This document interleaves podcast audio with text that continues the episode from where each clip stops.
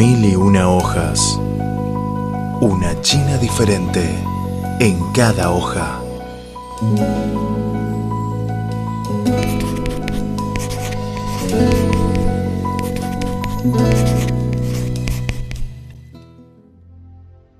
Hola queridos radio oyentes, bienvenido otra vez al programa Mil y una hojas, un espacio cultural sobre China y América Latina.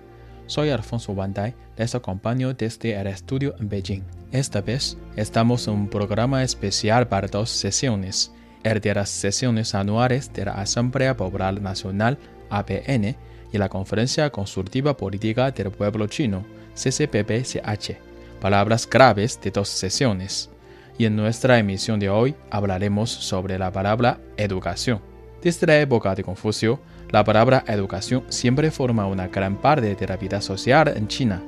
Los chinos siempre toman la educación como la columna principal de una nación, respetando a los centros y los docentes. Desde la fundación de la República Popular China, dicho sector ha logrado y sigue logrando gran avances.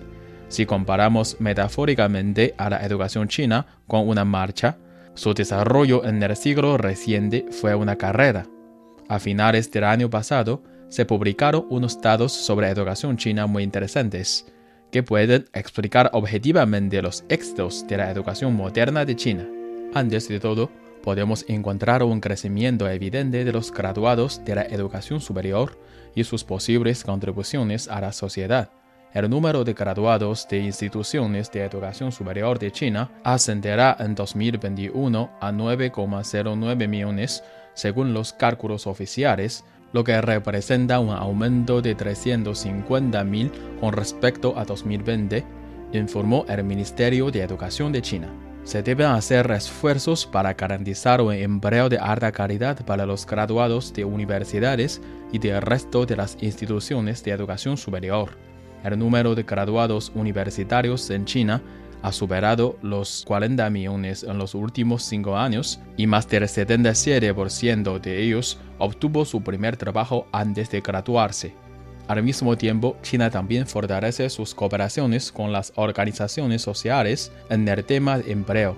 A medida que mejora la innovación y la educación empresarial en las universidades chinas, se arienda y orienta a los graduados universitarios para que obtengan empleo en puestos de nivel primario.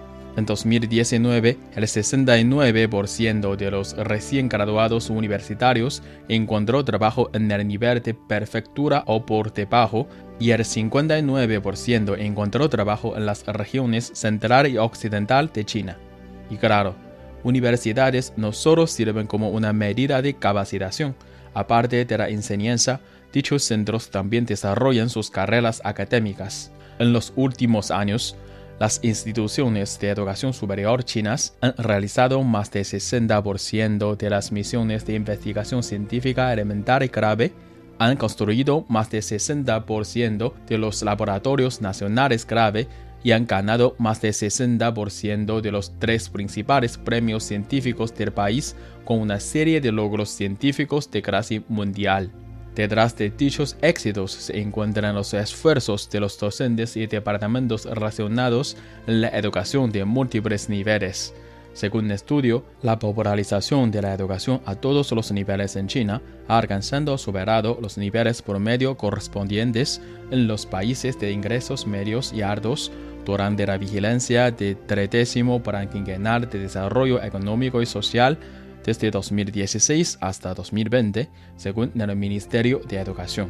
La tasa bruta de matrícula de la educación secundaria alcanzó el 89,5% en 2019 y estuvo seguida por la proporción de educación preescolar que ascendió al 83,4% en el mismo año.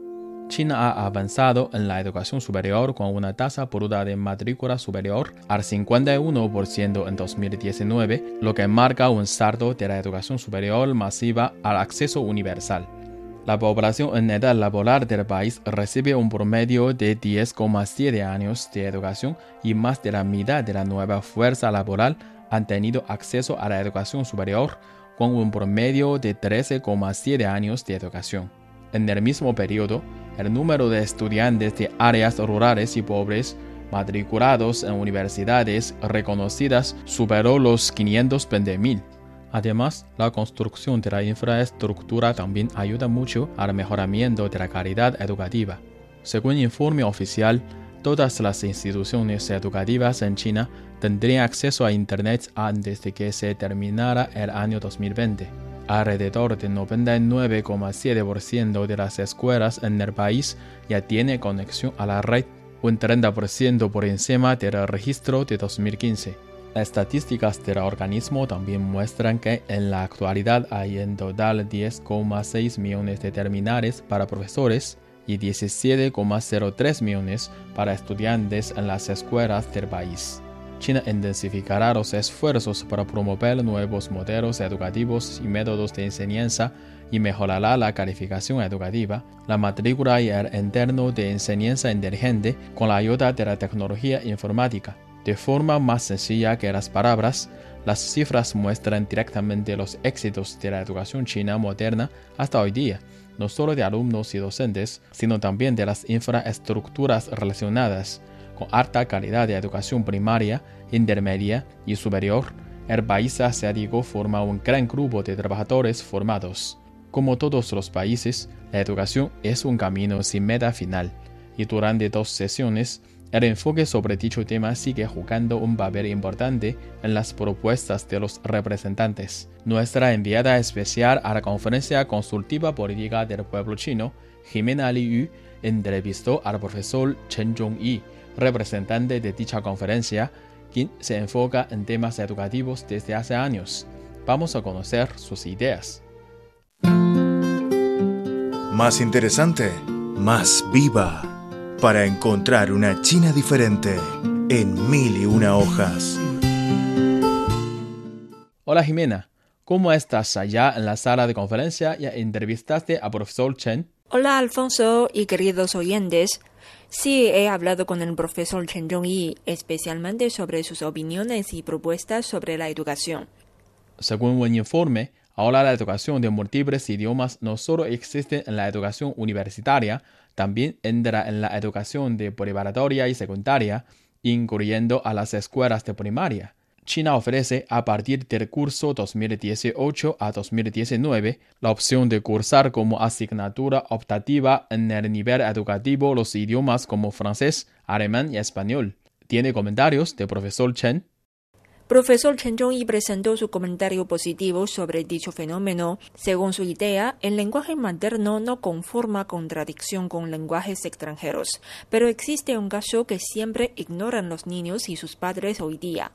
El nivel de idioma extranjero de una persona depende de su nivel de idioma materno.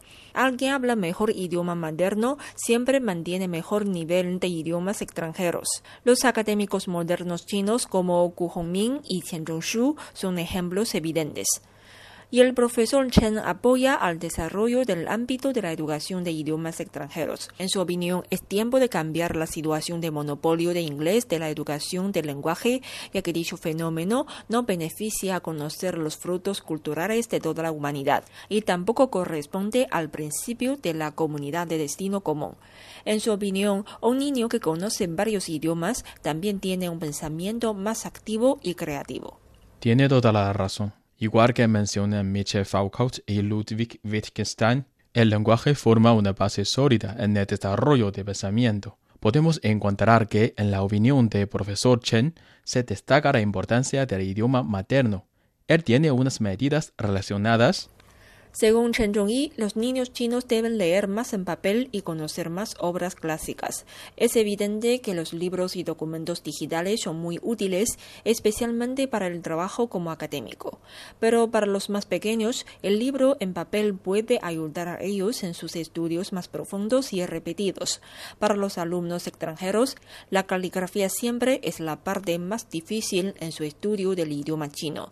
Si pasamos demasiado tiempo frente a la pantalla, no solo nos faltarán lecturas profundas y repetidas, sino que también olvidaremos la escritura de nuestro idioma moderno a mano. El profesor Chen cree que el idioma es el vínculo del desarrollo de la civilización china y de su raza. Por eso la gente china hoy día tiene responsabilidad de guardar nuestro idioma.